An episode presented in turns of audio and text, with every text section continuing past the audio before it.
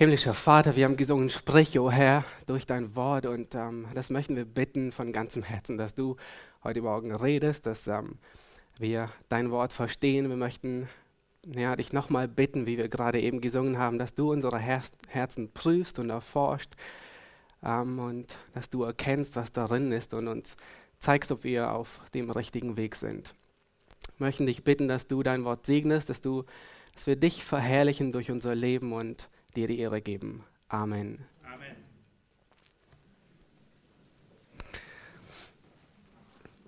Es ist eine Freude, Gott anzubeten und ich hoffe, es geht euch ähm, gleich hier zu sitzen, Gott die Ehre zu geben, dem allmächtigen Gott, der Himmel und Erde gemacht hat. Und ähm, wir hatten gestern, hatten wir EWTC-Wochenende, also auch vorgestern. Und unter anderem hatten wir uns damit beschäftigt, mit der Lehre über Gott. Es wird auch ähm, Fundamentaltheologie genannt, also nur ein, ein Begriff dafür. Und es geht darum, was, was sagt die Bibel über Gott? Ja, wer ist Gott? Und ähm, wir haben Gott angebetet. Ja, wir sagen, Gott ist groß, er ist allmächtig und so weiter. Aber Frage an dich ist, bist du dir wirklich immer bewusst, wie groß Gott wirklich ist? Und ich möchte kurz, bevor, bevor ich mit der Predigt beginne, möchte ich nur zwei Verse lesen von einem König, der absolut gottlos war. Ein König, der, der mit seinem ganzen Herzen den Gott des Himmels geleugnet hat.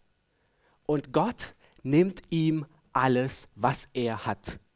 Wie wir es vorhin gehört haben, Gott nimmt ihm wirklich alles. Sein ganzes Königreich nimmt er ihm weg. Er nimmt ihm sogar die Menschenwürde weg. Wie ein Tier wird er.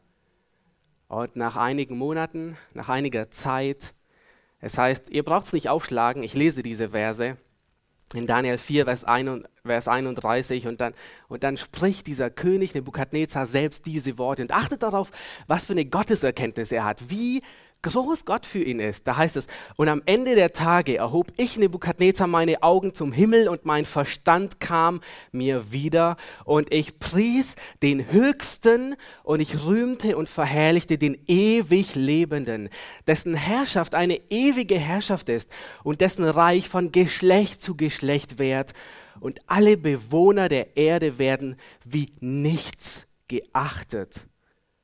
Und nach seinem Willen tut er mit dem Heer des Himmels und mit den Bewohnern der Erde. Und da ist niemand, niemand, der seine Hand wehren und zu ihm sagen könnte, was tust du? Was für, was für eine Gottesanbetung, ja, was für eine Erkenntnis dieser Mensch, dem alles genommen wurde, dem Gott alles genommen hatte, auf was er stolz war. Und ähm, wenn du heute Morgen ungläubig bist, ja, es muss nicht so weit kommen, dass Gott dir alles wegnimmt, auf was du, auf was du je bauen könntest, damit du dieselben Worte sagst.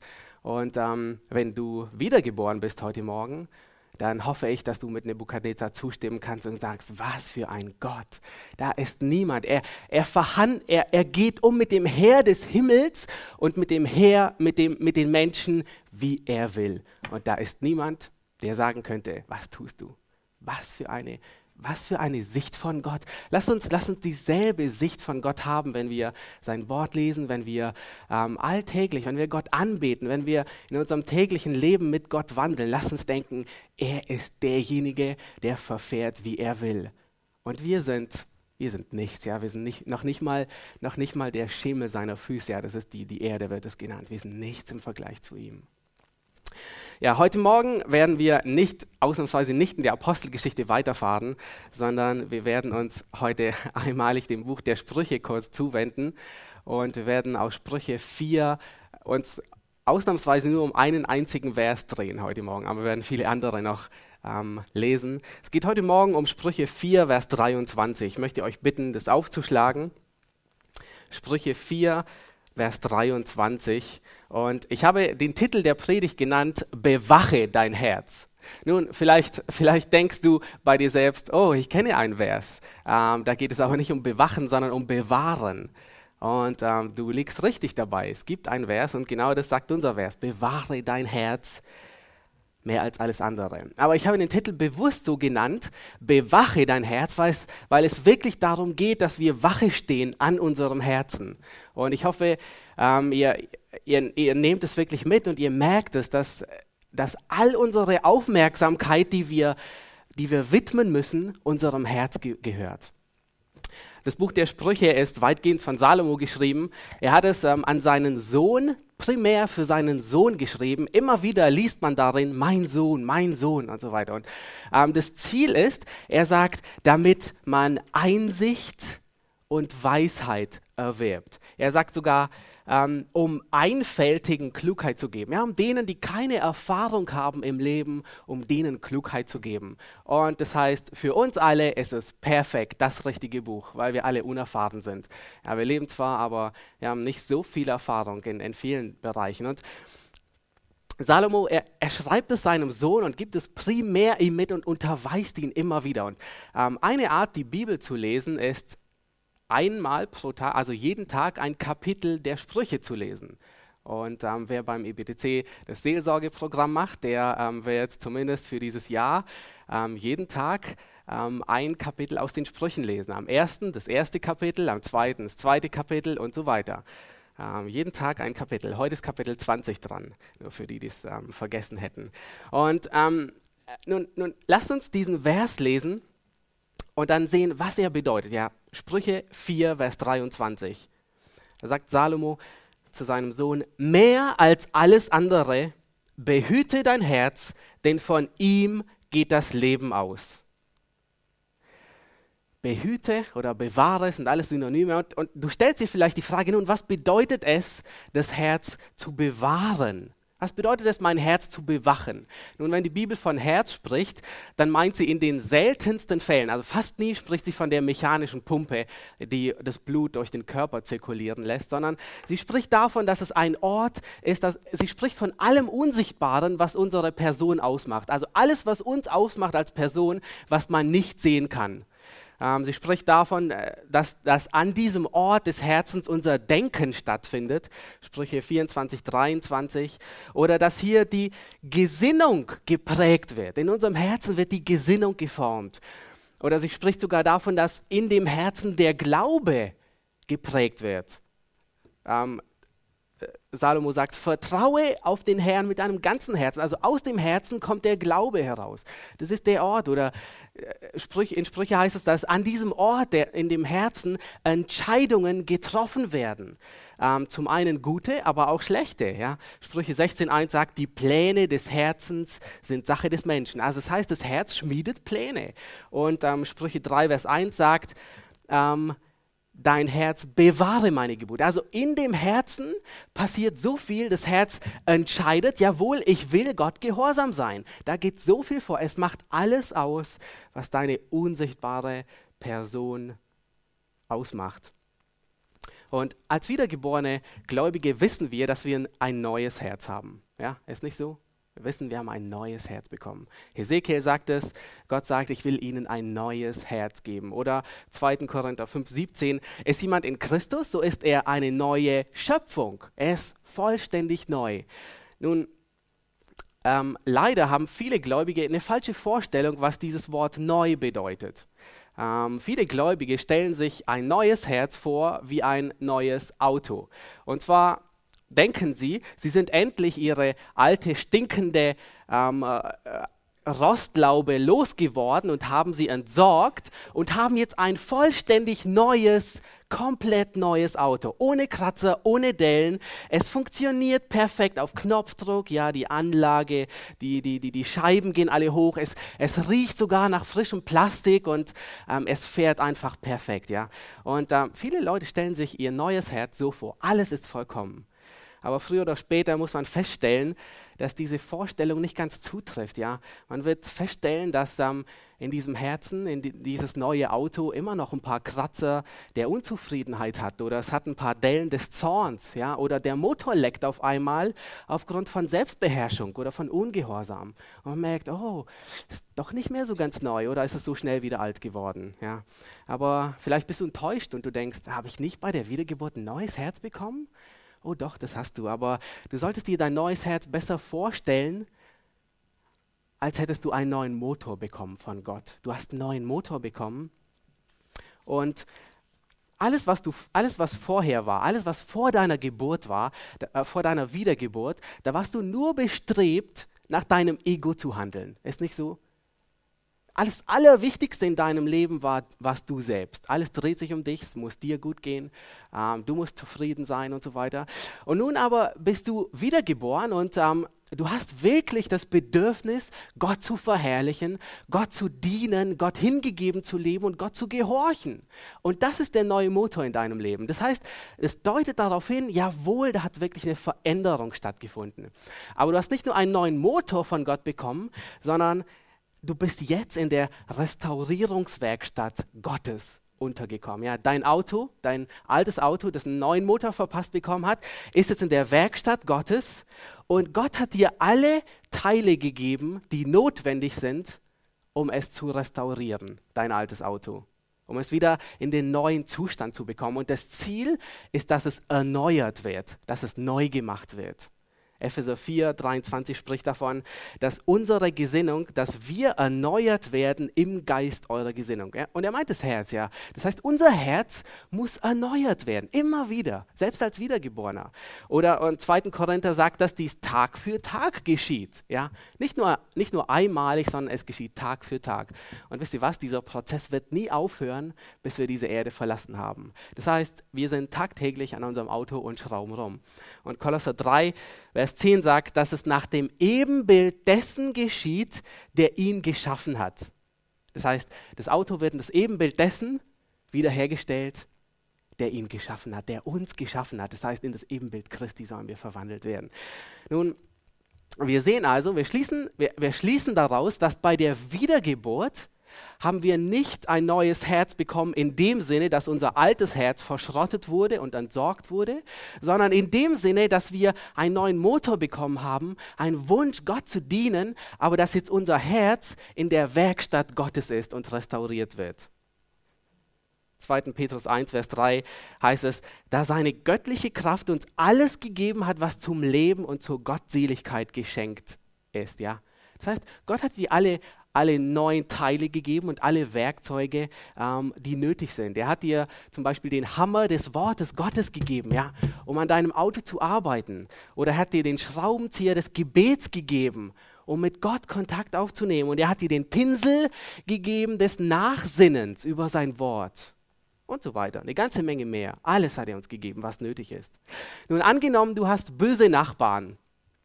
Nachbarn, die ähm, die es nicht leiden können, dass du dein Auto restaurierst und wieder, wieder instand setzt. Und ähm, sie liebten dein Auto so, wie es war, mit, äh, verrostet, mit Dellen, mit Kratzern und so weiter. Ähm, und jedes Mal, wenn du die Tür zu deiner Garage offen lässt und nicht da bist, kommen deine Nachbarn mit einem Hammer und sie hauen neue Dellen hinein und sie ziehen neue Kratzer in den neuen Lack, den du gerade überpinselt hast. Ja, oder sie schützen Salzwasser drüber, dass es ja gut rostet. Nun, sie wollen, sie wollen das, was Gott in deinem Leben getan hat, das Werk Gottes in deinem Leben wollen sie zerstören. Was würdest du tun? Was tust du? Du würdest alles unternehmen, ein Schloss anbringen, zuschließen, für Sicherheit sorgen, damit keiner hineinkommt und etwas zerstört, während du nicht da bist. Du wirst alles unternehmen. Und genau das ist die Situation, in die Sprüche 4, Vers 23 hineinspricht.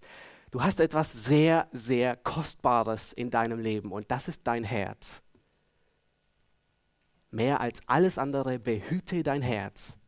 Und weißt du was? Satan und die Welt, sie wollen hineinkommen und sie wollen das Werk Gottes, das er in deinem Leben getan hat, wollen sie zerstören ja, mit Hammer und allem Möglichen, aber sie wollen Gottes Werk in dir zerstören, dass du nicht erneuert wirst nach dem Ebenbild dessen, der dich geschaffen hat.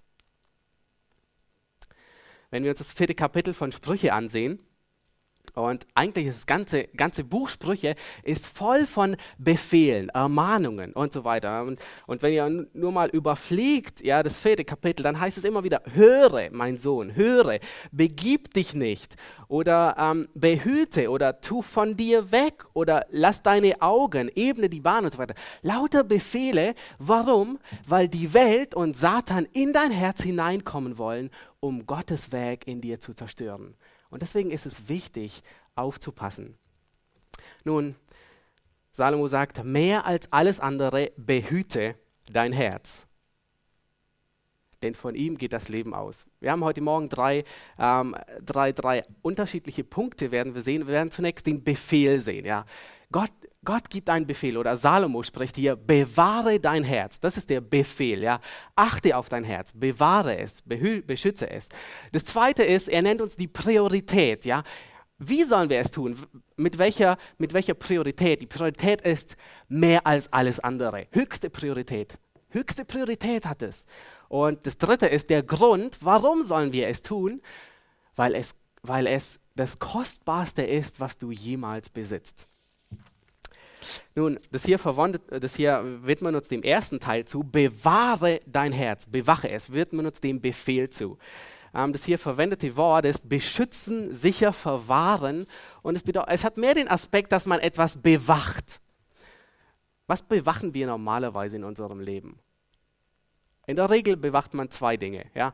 Man bewacht wertvolle Dinge äh, wir schließen sie weg, ja, wir verstecken sie oder wir schließen sie in Safe, ähm, wir schützen sie mit einem Passwort oder was auch immer. Wir bewachen wertvolle Dinge, dass sie uns nicht abhanden kommen, dass sie uns nicht gestohlen werden. Und als nächstes bewachen wir gefährliche Dinge. Ja? Wir bewachen Mörder, Diebe, Räuber. Wir schließen sie weg. Warum? Dass sie nicht jemand anderem Schaden zufügen und wieder das tun, was sie, was sie ihr ganzes Leben lang getan haben. Und weißt was? Dasselbe trifft auf dein Herz zu. Zum einen ist es wertvoll, es ist kostbar, es ist überaus kostbar. Aber gleichzeitig ist es überaus gefährlich. Es ist so gefährlich, dass du ihm nicht trauen kannst. Und deswegen musst du es wegschließen oder aufpassen oder bewachen. Ähm, Frage, ist dein Herz gefährlich, auch wenn du wiedergeboren bist als Kind Gottes?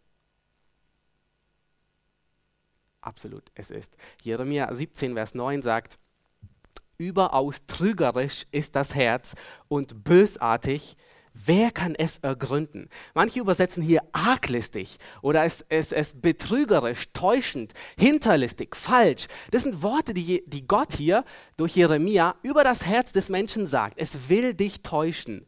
Nun, das bedeutet nicht, dass das Herz nie ehrlich ist oder das bedeutet nicht, dass du immer lügst und nie die Wahrheit sagst, sondern es bedeutet, dass dein Herz dich gerne täuscht.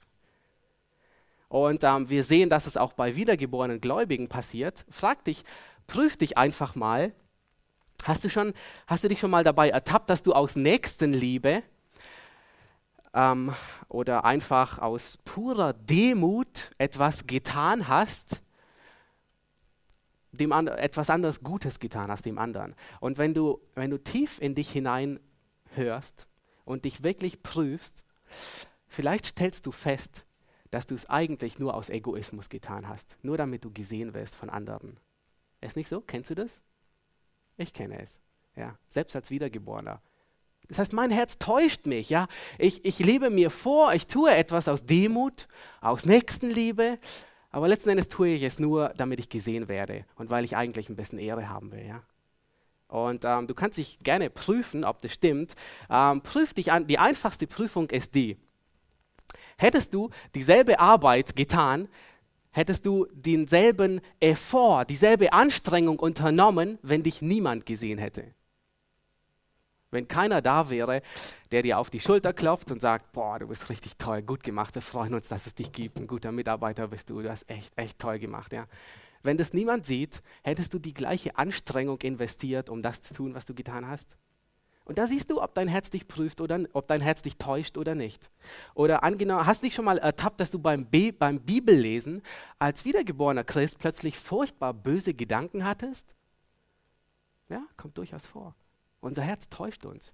Oder hast du dich schon mal ertappt, dass du so ärgerlich auf jemanden bist, vielleicht auf deinen Ehepartner, ja, ähm, du bist irgendwas ist vorgefallen und du bist so ärgerlich auf ihn und du sagst irgendein zynisches Wort zu ihm, von dem du garantiert weißt, dass es ihn verletzt.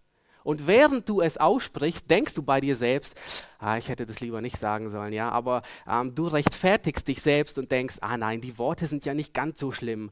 Ähm, ja, aber tief in dir weißt du, es verletzt ihn und deswegen hast du es gesagt. Kommt es vor, ab und zu? Ja, dein Herz täuscht dich. Du darfst ihm nicht vertrauen. Und, und, und, Gott geht weiter und sagt, wer kann es ergründen? Also wer schaut in es hinein und wer kann es prüfen? Niemand. Niemand kann es prüfen. Allein Gott kann es. Was denkst du? Warum? Warum sagt David in Psalm 139, erforsche mich Gott und erkenne mein Herz und prüfe mich und erkenne, wie ich es meine. Und sieh, sieh du, nicht sieh ich, nicht ich will sehen, sondern sieh du, ob ich auf bösem Wege bin und leite mich auf dem ewigen Pfad. Was denkst du, warum sagt David diese Worte? Prüfe du mich, o oh Gott, weil er seinem Herzen nicht über den Weg traut. Er weiß, dass sein Herz ihn täuscht. Und genau das ist es, was Salomo hier seinem Sohn beibringen will, ist, achte auf dein Herz, bewahre es, beschütze es, bewache es. Warum?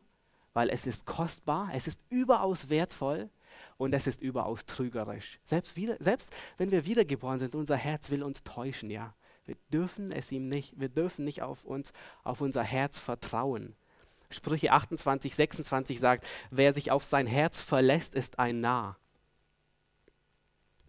Kennt ihr diese Ratschläge, die manchmal ähm, ungläubige Menschen erteilen und die leider auch in der Gemeinde immer wieder gefunden werden, ist, ähm, da sagt jemand anders, äh, man weiß nicht so recht, was man tun soll und jemand sagt dir, ach, höre doch auf dein Herz. Ja, höre auf, was dir dein Herz sagt. Und wisst ihr, was das ist? Das ist pures Gift. Das ist pure Selbsttäuschung des Herzens. Es täuscht dich selbst. Deswegen ist es wichtig, darauf zu achten. Und nun, der, als nächstes nennt uns Salomo die Priorität. Mit welcher Priorität sollen wir unser Herz bewachen? Und er sagt, mehr als alles andere. Mehr als alles, sagt die Schlachter oder die Luther übersetzt, mit allem Fleiß. Investiere alles, was du kannst, um es zu bewachen. Das hebräische Wort, das bedeutet hier wörtlich in Gewahrsam nehmen oder es bedeutet bewachen oder Wachen aufstellen. Und nur an dieser Stelle wird es mit mehr als alles übersetzt. Komisch. Warum eigentlich? Wie um alles in der Welt kommen die Übersetzer darauf, dass sie hier sagen, etwas, was in Gewahrsam gehört oder was bewacht werden soll, wieso, wieso übersetzen sie es mit mehr als alles oder mit allem Fleiß? Nun, wörtlich, wenn man im Hebräischen nachguckt, ist dieser Vers, wörtlich heißt dieser Vers, bewachend bewache dein Herz oder mit Wachen bewache dein Herz. Es ist eine Verdoppelung. Das heißt, dieses Bewachen kommt zweimal vor. Wachend bewache dein Herz. Das heißt, in anderen Worten, mit, mit allergrößten Sorgfalt, mit dem größten Fleiß, den du aufbringen kannst, bewache dein Herz. Und deswegen ist es durchaus treffend und gut übersetzt, dass man sagt, mehr als alles, ja, weil es eine Verdoppelung ist. Die Elberfelder, die übersetzt es ähm, auch sehr, sehr treffend. Mehr als alles, was man sonst bewacht, behüte dein Herz. Nun, stell dir vor, ähm, hier im Gefängnis in äh, Berlin oder wo auch immer, ähm, würden die Gefängniswärter am Wochenende sagen, Oh, liebe Gefangenen, ähm, wir machen jetzt Feierabend, Wochenende, ja, ab eins macht jeder seins. Und ähm, äh, wir lassen die Tore alle offen, ähm, wir schließen sie nicht ab. Ähm, schönes Wochenende euch allen, ähm, passt gut auf euch auf, wir sehen uns am Montag. Nun, wenn die am Montag zurückkommen würden, dann würden sie wahrscheinlich eine große Überraschung feststellen, weil niemand mehr da ist, alle sind weg. Oder stellt euch vor, die, die Banken hier in Berlin, alle da ähm, unten in, in, in Berlin Mitte, alle Banken, sie würden am Wochenende sagen, ah, wir vertrauen in, die, in, in, in unsere guten ähm, Bürger der Stadt, in die guten Berliner und wir lassen am Wochenende ähm, ähm unsere Banken offen. Ja, wir schließen die Türen nicht ab, wir lassen das, das Geld lassen wir am Schalter, den Tresor machen wir nicht zu, die Sicherheits, ähm, die Alarmanlagen und die ganzen Sicherheitsvorkehrungen ähm, machen wir aus. Ähm, wir hängen nur ein Schild davor, heute geschlossen. Und am Montag kommen wir wieder und dann fangen wir wieder an. Ja, was würde passieren? Alles weg. Ja, alles weg. Die trauen in die guten Bürger, aber sie vergessen, dass das menschliche Herz böse ist von Grund auf. Und deswegen ist Sicherheit das, die höchste Priorität. Deswegen hat Sicherheit Aufpassen sowohl im Gefängnis wie auch bei den Banken die höchste Priorität. Was machen Banken nicht alles, um sicher zu sein? Ja? Videokameras, ähm, Geld, ja, wenn man jetzt zu Banken geht, überall steht, unsere, ähm, unsere, sind, sind, sind Zeit, unsere Schlösser sind zeitgeschützt oder wie auch immer. Ja, das heißt, du kannst nicht zu viel Geld abheben, alles ist, alles ist unheimlich sicher, damit niemand etwas klaut. Und was, und was Salomo hier sagt ist, mehr als alles, was man sonst beschützt. Das heißt, beschütze dein Herz mehr wie, mehr wie eine Alarmanlage, mehr wie eine Videokamera, mehr wie ein Sicherheitssystem, mehr wie alles andere, beschütze dein Herz. Als drittens nenne er uns den Grund. Er sagt, denn von ihm geht das Leben aus. Von deinem Herzen geht das Leben aus. In anderen Worten, dein Herz, es ist nichts anderes wie die Schaltzentrale deiner Person. Es ist die Kommandozentrale. Es ist der Ort, von dem alles gesteuert wird. Es ist der Ort, von dem, dein, wie wir es vorhin gesehen haben, ganz am Anfang, es ist der Ort, wo deine Entscheidungen getroffen werden, wo dein Wille ist. Es ist der Ort, wo du, wo du glaubst, wo du, äh, wo du sagst, jawohl, ich will gehorsam sein. Es ist der Ort der Weisheit.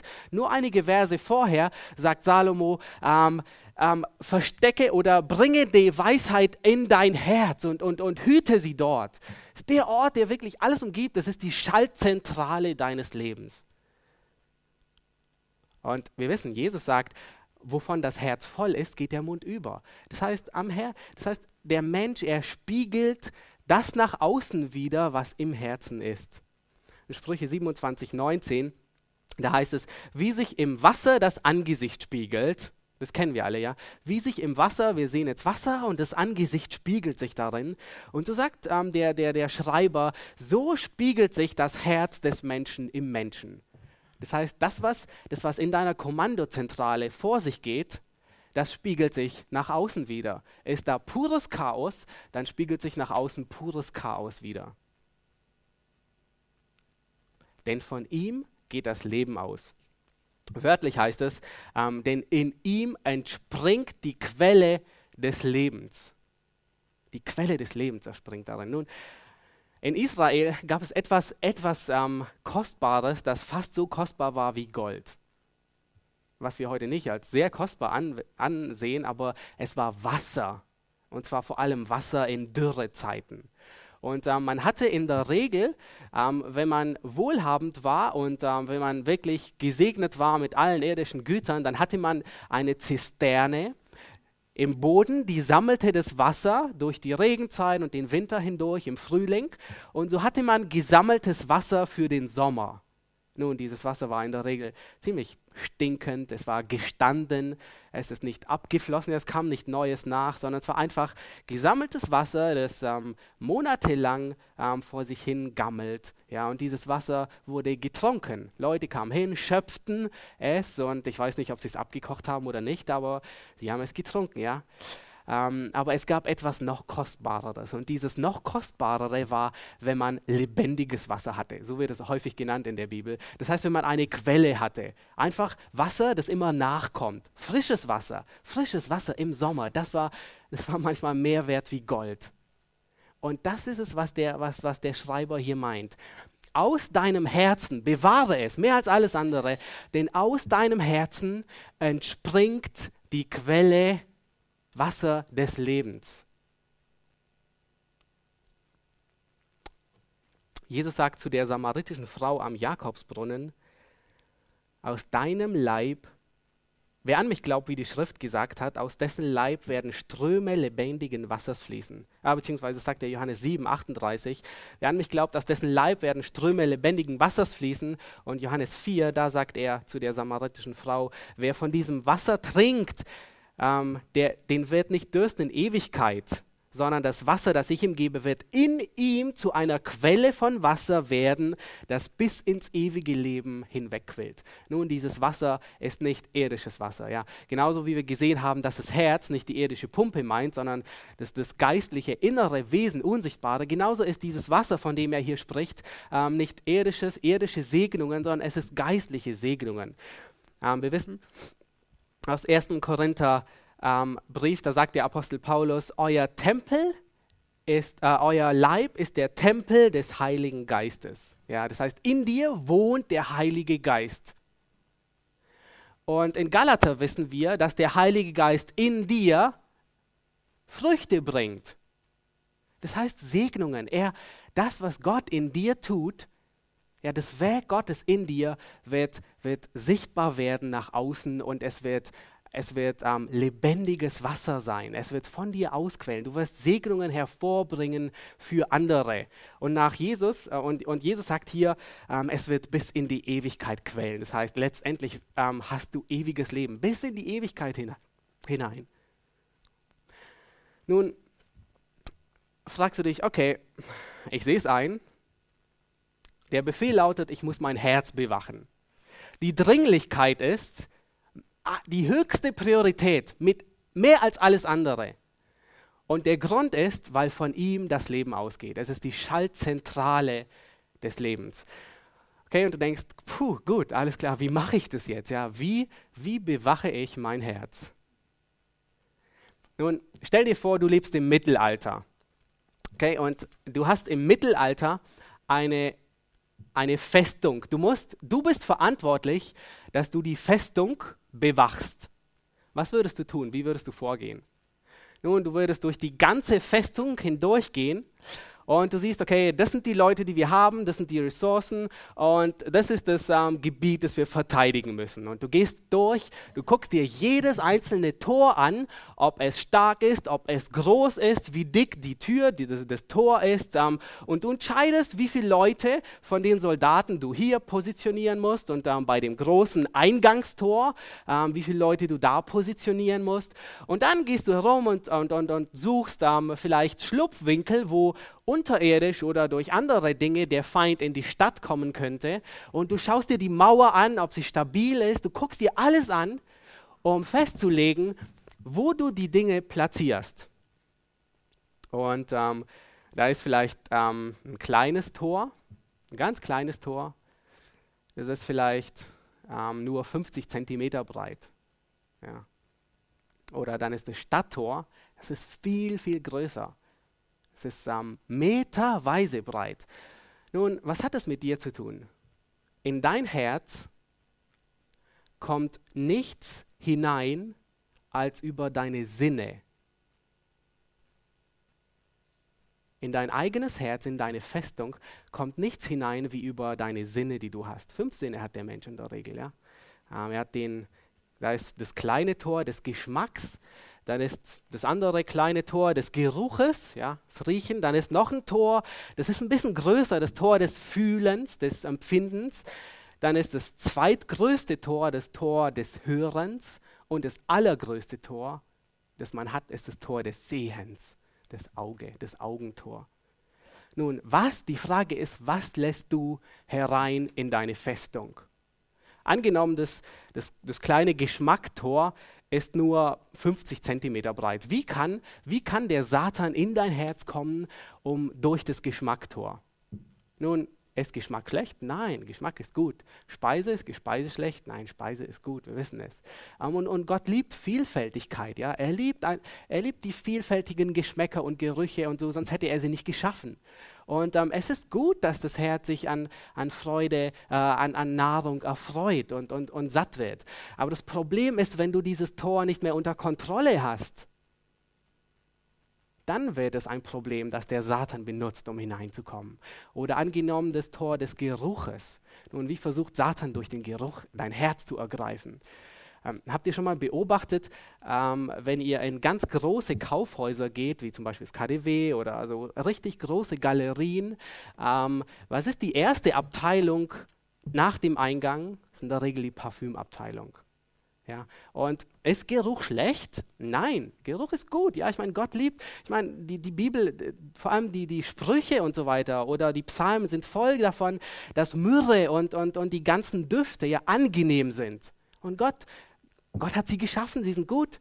Aber das Problem ist, du wirst nach Strich und Faden betrogen von dieser Welt. Und die, und die Welt, sie will in dein Herz hinein. Und es ist ein Tor, das sie benutzt. Das heißt, es ist nicht schlecht. Geruch. Aber du musst dir stets bewusst sein, der Satan und die Welt, sie will dieses Tor benutzen, um hineinzukommen. Oder angenommen, ähm, Saat, der Satan und die Welt will durch das, durch das Tor des Fühlens hinein. Und dieses Fühlen ist ein bisschen größer, dieses Tor. Nun, ist Fühlen schlecht? Nein, es ist überaus wichtig. Aber du musst dir bewusst sein, dass Fühlen durchaus trügerisch sein kann. Ähm, in dem Buch der Sprüche und warnt Salomo seinen Sohn immer wieder vor den Küssen der fremden Frau. Nun, was passiert, wenn man, ähm, was passiert, wenn man jemand anderen fühlt? Ja, da, da geht sehr schnell ein Feuer entfacht. Und das ist die Gefahr beim Fühlen. Das heißt, rühre als, als rühre nicht zu schnell fremde Frauen an, heißt, äh, heißt es auf gut Deutsch. Ja? Der Satan will durch das Gefühl, will er Besitz von dir ergreifen. Ähm, einige von euch kennen sicherlich John Bunyan. Ähm, er ist bekannt für die Pilgerreise, die er geschrieben hat, aber er hat noch ein anderes, sehr, sehr bekanntes Werk geschrieben. Und wenn man den Namen hört, dann zuckt man regelrecht zusammen, weil, weil es eigentlich was anderes, ähm, weil man damit was anderes assoziiert. Aber er hat ein Buch geschrieben, das nennt sich Der Heilige Krieg. Und man denkt, pff, Mann, was hat das damit zu tun? Aber es hat nichts mit, ähm, nichts mit Islam zu tun, sondern ähm, er, er beschreibt auf eine gleichnishafte Darstellung den christlichen Glauben.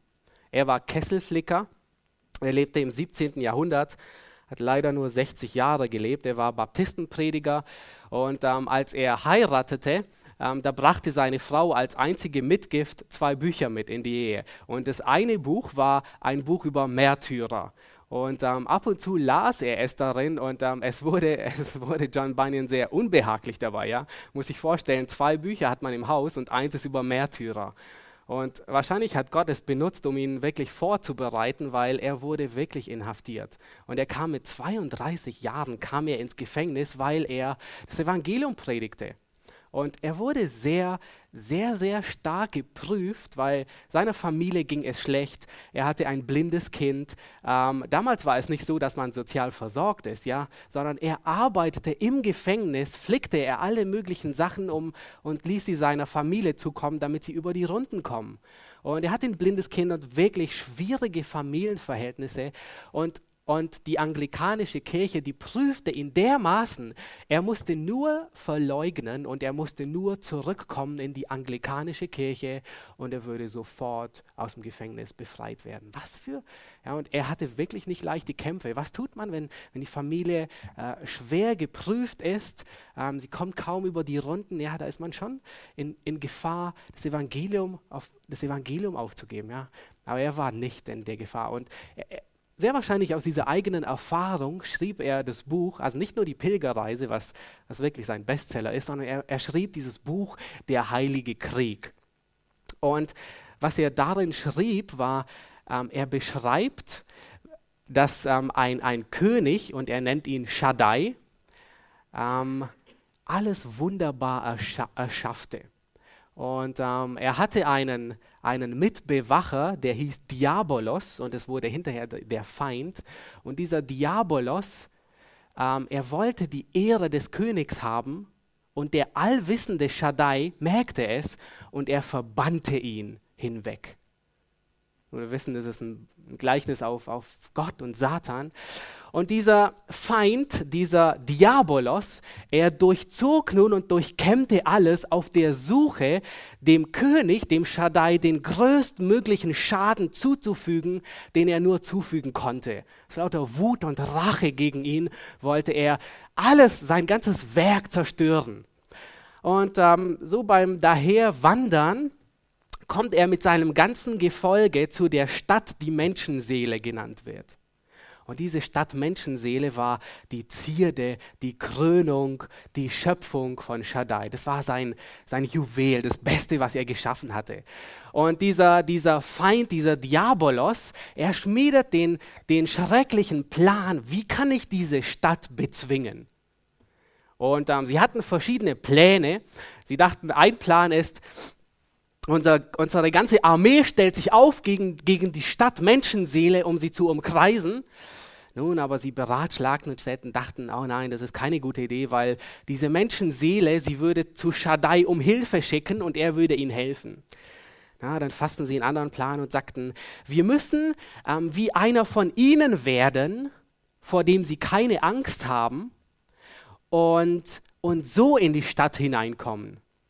Und sie, sie schmiedeten einen Plan und ähm, sie auserwählten den, den, den Hauptmann Diabolos und der ging in Form einer Schlange, ähm, die sie kannten, die Bewohner der Stadt kannten diese Stadt und er ging und er sprach zu dem Hauptmann, ähm, äh, zu dem Hauptmann und der ganzen Stadt. Und der Hauptmann, der Widerstand genannt wurde oder Ausharren, ähm, irgendjemand aus dem Hinterhalt schoss ihn mit einem Pfeil und er fiel herunter.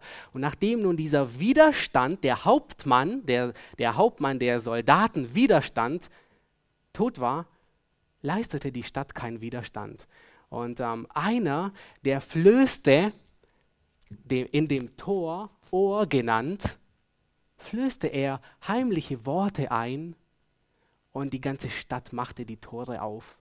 Und ähm, sehr schnell fiel die ganze Stadt in die Hände Diabolos. Das ist eine fantastische, und ähm, ich, ich, würde euch wirklich raten, dieses Buch zu, ähm, zu kaufen und es zu lesen. Man kann sogar bei CLV herunterladen, kostenlos. Aber nicht nur als PDF, sondern wirklich lest es. Und ihr müsst euch vorstellen, die ganze Stadt fiel diesem Diabolos in die Hände. Warum? Weil sie nicht aufpassten auf ihre Tore und Wache hielten. Es wird gesagt, dass das größte Tor, das in, ins Herz eines Menschen ist, das Auge ist. Ja, in der Regel, 80, man sagt ungefähr 80 oder plus minus Prozent ähm, der Informationen erhält das menschliche Auge über das Sehen. Nun, wenn zum Beispiel dieses Tor des Geschmacks 50 Zentimeter breit ist, wie breit wäre das Tor des Auges? Ich habe es ausgerechnet, es wäre ungefähr 16 Meter breit. Okay? Kannst du dir vorstellen? Das heißt, wenn du zwei Soldaten an dem Auge des, an dem Tor des Geschmacks positionierst, dann musst du eine halbe Legion fast positionieren vor dem großen Stadttor deinem Auge. Das ist unglaublich. Und mehr als alles andere musst du dieses bewachen. Nun, wir haben gesehen, wie wir unsere Festung nach außen hin bewachen. Aber es ist nicht nur wichtig, die Festung nach außen zu bewachen, sondern sie muss nach innen bewacht werden. Es wäre denkbar, dass der, dass der Feind Verbündete innerhalb deiner eigenen Festung hat. Leute, die übergelaufen sind. Könnte es sein? Absolut. Weißt du, wen Satan hat in dir? Er hat deine sündhafte Natur als Verbündeten gegen dich selbst. Er hat einen Verbündeten in dir, in deiner eigenen Festung. Und, und Paulus sagt in, in Römer 7, ich elender Mensch, wer wird mich erretten von diesem Leib des Todes? Ja, er, selbst, er selbst litt darunter, unter dieser sündhaften Natur, von der wir erst erlöst werden, wenn wir sterben, wenn wir in der Herrlichkeit bei Gott sind. Aber Satan hat einen Verbündeten in dir, der hinter den eigenen Schlachtreihen kämpft. Nun, wie geht man vor gegen, gegen, ähm, gegen Verräter? Man ist überaus wachsam in der Stadt. Und ähm, die, die folgenden Verse von den Sprüchen, die beschreiben das eigentlich sehr schön. Sprüche 4, dann Vers 25 bis 27. Da, da sagt dann Salomo, lass deine Augen gerade ausschauen und deine Blicke auf das gerichtet sein, was vor dir liegt. Mache Bahn für deinen Fuß gerade und alle deine Wege seien bestimmt. Weiche weder zur rechten noch zur linken, halte dich vom Bösen fern. In anderen Worten, wie schützt du dein Herz vor diesem Diabolos, der von innen heraus dein Herz ergreifen will, indem du immer wieder überprüfst, ob du auf dem rechten Wege bist. Indem du wie David betest, prüfe mein Herz und erkenne mich und sieh, ob ich auf dem rechten Wege bin und leite mich den Weg des ewigen Lebens. Lebst du zielgerichtet? Lebst du nach den Prioritäten Gottes? Lebst du nach der Gesinnung Christi? Oder hast du vielleicht die Prioritäten dieser Welt angenommen und lebst nur für dich selbst, für Geld, für Macht, für Wohlstand, für Gesundheit? Nun, Gott hat dir einige Hilfsmittel gegeben, die dir helfen in dieser Restaurierungswerkstatt. Er hat dir den Hammer des Wortes Gottes gegeben, Schraubenzieher des Gebets. Er hat dir den Pinsel des Nachsinnens gegeben. Er hat dir Geschwister gegeben, die dich korrigieren durch die Predigt und so weiter. Und ich möchte nochmal die drei Dinge wiederholen, auf die wir achten sollen. Erstens, bewahre dein Herz. Das ist der Befehl. Achte darauf. Warum? Weil es wertvoll ist und gefährlich zugleich. Es ist trügerisch, es will dich täuschen. Zweitens, die Dringlichkeit. Was ist die Priorität? Die Priorität ist die höchste Priorität. Mehr als alles andere, was man sonst bewacht, bewahre dein Herz. Und das Dritte, warum? Der Grund, warum sollst du es tun? Weil es die Schaltzentrale deines Lebens ist. Alles fließt von deinem Herzen. Amen. Amen. Lasst uns aufstehen und es können gerne einige von euch beten. Ich werde den Schluss machen.